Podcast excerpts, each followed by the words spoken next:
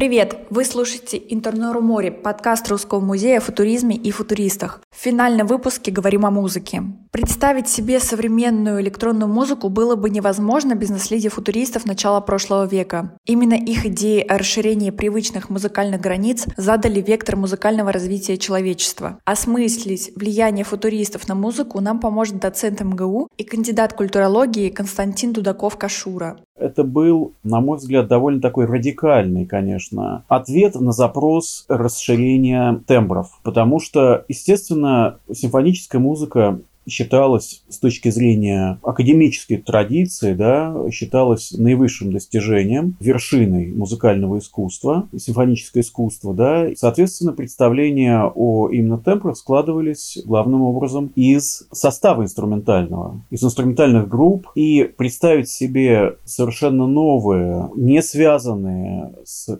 трансформацией, преобразованием инструментов классического состава было очень сложно. То есть разработки-то велись постоянно, да, мы же понимаем с вами, что саксофон появился не, вовсе не в эпоху джаза, вот, он появился намного раньше, но, как видите, даже саксофон с трудом пробивал свой путь именно в классической музыке, так называемой, хотя это совсем не точное название. Таким образом, футуризм не столько был следствием, сколько причиной. Причиной для возникновения совершенно нового отношения к звуку. Вот это очень важный момент, который практически в последнее только время открыто звучит и становится аксиомой. Потому что, естественно, музыкальный футуризм никогда, вплоть до последнего времени, не рассматривался как история именно музыки. То есть, да, конечно, в энциклопедических словарях середины 20 века и второй половины можно встретить упоминания Руссела, Валила Протеллы и иногда и других композиторов итальянских.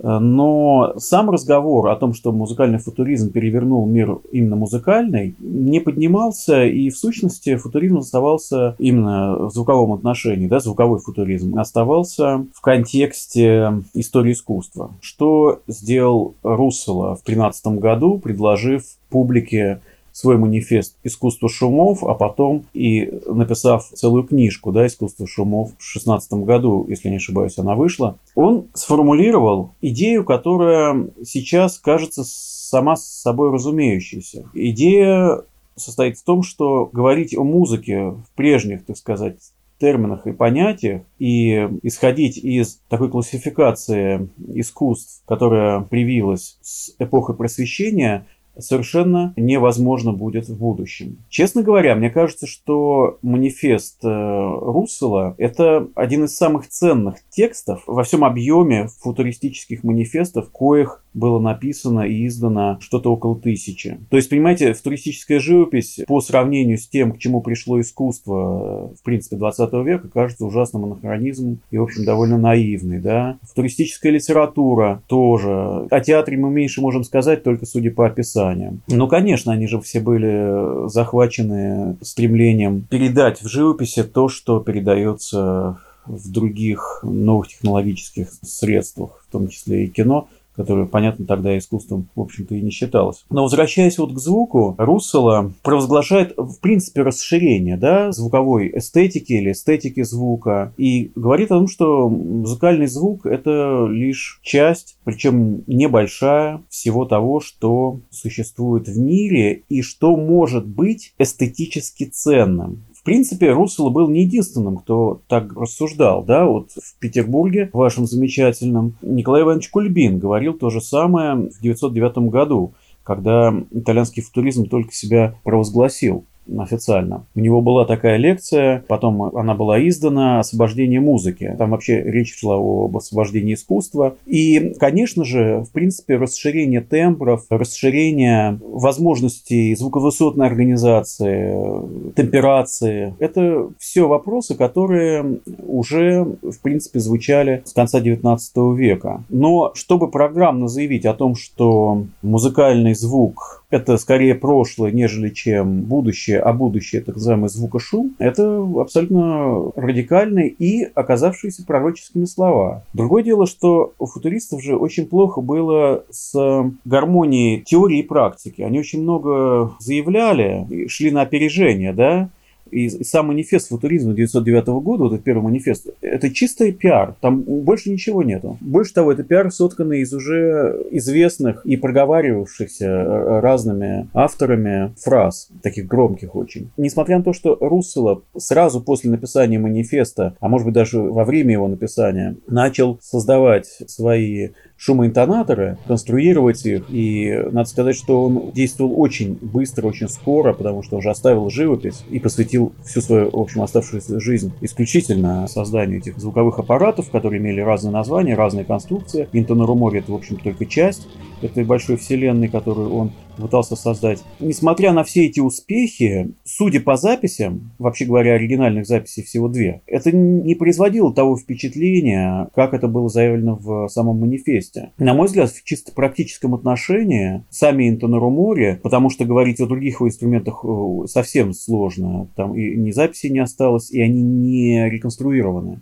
Ну, в общем, они звучат, конечно, неубедительно художественном именно отношении. Но здесь еще, знаете, сказывается и то, что он не был композитором, и не случайно, что эти две записи вот на граммофонной пластинке – это э, сочинение Антонио Руссела, его брата, да. Причем эти записи показывают соединение довольно нелепое такого салонного оркестра и, собственно, группа Интонорумори. То есть в чистом виде это вообще не звучит. Ну и кроме того, судя по манифесту и по книге, точнее сказать, по приложению к этому манифесту и по книге, Руссела больше все-таки занимался звукоподражанием. Ну, по крайней мере, в первые годы был озабочен воссозданием с помощью этих аппаратов звучания города, приезжающих автомобилей и, и всего прочего. Хотя в манифесте, как, наверное, вы помните, он писал о том, что задачи сугубо такой миметической у этих аппаратов нету, и в принципе, они созданы для создания некой абстрактной звуковой среды, что, естественно, абсолютно совпадает, в принципе, с музыкальным искусством, которое не изобразительно по своей природе. Я считаю, что ему-то это сделать, э, конечно, не удалось, а нам очень сложно это оценивать, потому что это все равно, что говорить о спектаклях, которые кто-то видел, ну, и, и мы можем пользоваться только описанием.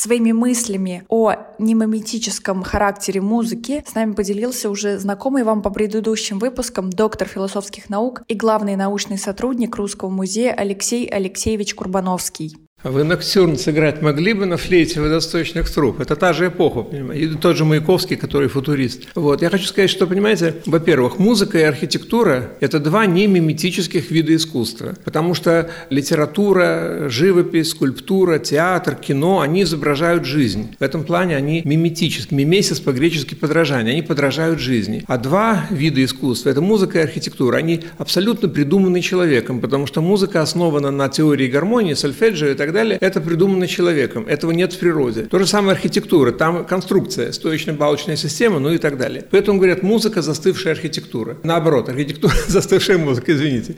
Бывает. То, что футуристы впускают в музыку вот не музыкальные шумы, это может быть, они хотят разрушить вот этот немиметический характер музыки. Они хотят внести туда вот современную жизнь с ее индустриальными шумами и так далее. Но это как черный квадрат Малевича. То есть вот шум локомотива или взлет самолета – это как черный квадрат, без которого, собственно, сейчас 20 век представить невозможно. Потому что его многие, и, во-первых, ученики Малевича, конечно, сами писали черные квадраты по его настоянию. И потом жест Малевича был повторен в американском минимализме в 50-е годы после войны. Вот. То есть он один из таких революционеров, который изменил наше представление об искусстве. Поэтому мне кажется, что да, конечно, шумы современной музыки, ну и молчание в современной музыке. Это, конечно, новые выразительные средства, которые были освоены вот начиная с футуризма. В сборнике манифестов итальянского футуризма там был манифест Протеллы, Балила Протелло. Это был, кстати, профессиональный композитор, и он начинает манифест с того, что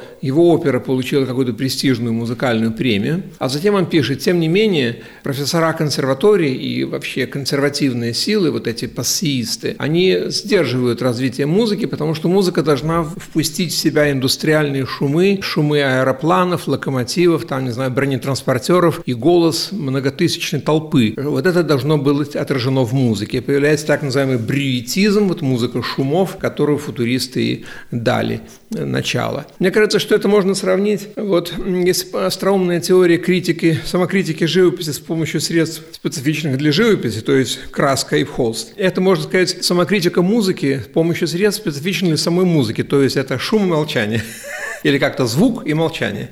Вот, поэтому чередование вот этих выразительных средств, да, оно может дать очень сильный эффект. Отсюда знаменитые 4.33 кейжа, хотя это совсем другая эпоха. Знаете, это 4.33 э, абсолютного молчания. Великий, недавно умерший, в 92 году английский минималист, композитор Джон Кейдж написал пьесу 4.33, которая подразумевает, что на сцену выходит музыкант с одухотворенным лицом, садится за рояль, открывает крышку, и молчит 4.33. Там написано, вдохновенным интерпретатором этого произведения был такой-то, такой-то, такой-то музыкант. Вот это, понимаете, мистическое молчание. То есть это одно из выразительных средств музыки. Ну и вторым выразительным средством может тогда, соответственно, индустриальный шум, который применяли вот эти самые футуристы. Начали, по крайней мере, применять. Проходные гудки, шум взлетающего самолета, лязгание локомотива и так далее, и так далее как раз можно вспомнить про шумовые оркестры, которые имели тоже довольно сложное происхождение, потому что, с одной стороны, понятно, что ансамбль Руссела, с которым он выступал в разных городах и даже странах, я так понимаю, что кроме Италии, это еще и, и Франция была, и Великобритания, всегда его выступления называли как выступление шумового оркестра. Понимаете, одно дело шумовой оркестр Руссела, который мог быть комбинированным, выступать вместе с э, камерным оркестром, достаточно таким традиционным, а другое дело шумовые оркестры в России, которые имели такое название, но на самом деле они часто очень и не играли никакую шумовую музыку. В их составе были очень странные инструменты, которые отсылали к музыкальной цирковой эксцентрии эксцентрики. Всякого рода охотничьи манки, кухонная утварь, тещин язык, да, это гребень с папиросной бумагой, рупора, сделанные из кассовой ленты и потом склеены и покрашенные краской. Это пилы, в принципе, были в ходу, я думаю, в очень многих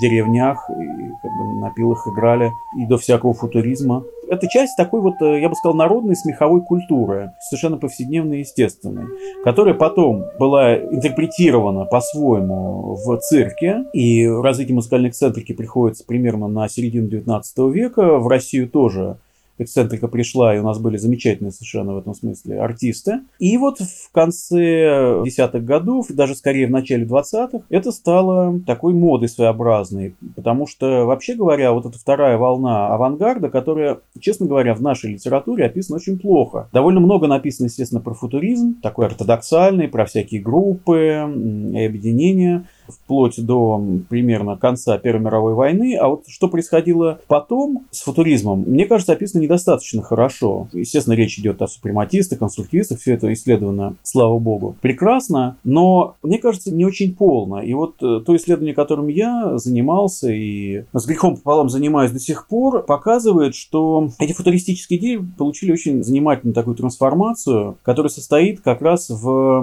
интересе и, я бы сказал, апроприации цирковых всяких приемов. Есть книжка хорошая очень по этому поводу «Циркизация театра» Сергеева, по-моему, тоже питерского исследователя и педагога. И вот, э, мне кажется, шумовые оркестры начала 20-х годов можно рассматривать именно в контексте, прежде всего, циркизации театра. И, в общем, они были распространены в первой половине 20-х годов только в театре малых форм. Такое есть понятие. То есть это очень небольшие театральные студии, как Мастфор, мастерская Форегера, Николая Форегера в Москве, кстати, преимущества были московские. Потом, конечно, театр прилет культа Эйзенштейна и все такое прочее. А в конце 20-х годов уже с таким постепенным исходом авангарда из общественной жизни и начавшейся травлей, мало-помалу она все становилась все более интенсивной. Эти футуристические в в своем прошлом, пришедшие по наследству от футуризма приемы и как бы образ футуристического оркестра уже перенесся в область э, музыкальной педагогики. И прежде всего это касается детских таких составов, школах. И в конце 20-х годов, например, в Москве была школа имени Карла Маркса экспериментальная, где совершенно спокойно этот шумовой оркестр играл, и там э, ребята репетировали номер, который должен был повторять звуки движущегося поезда.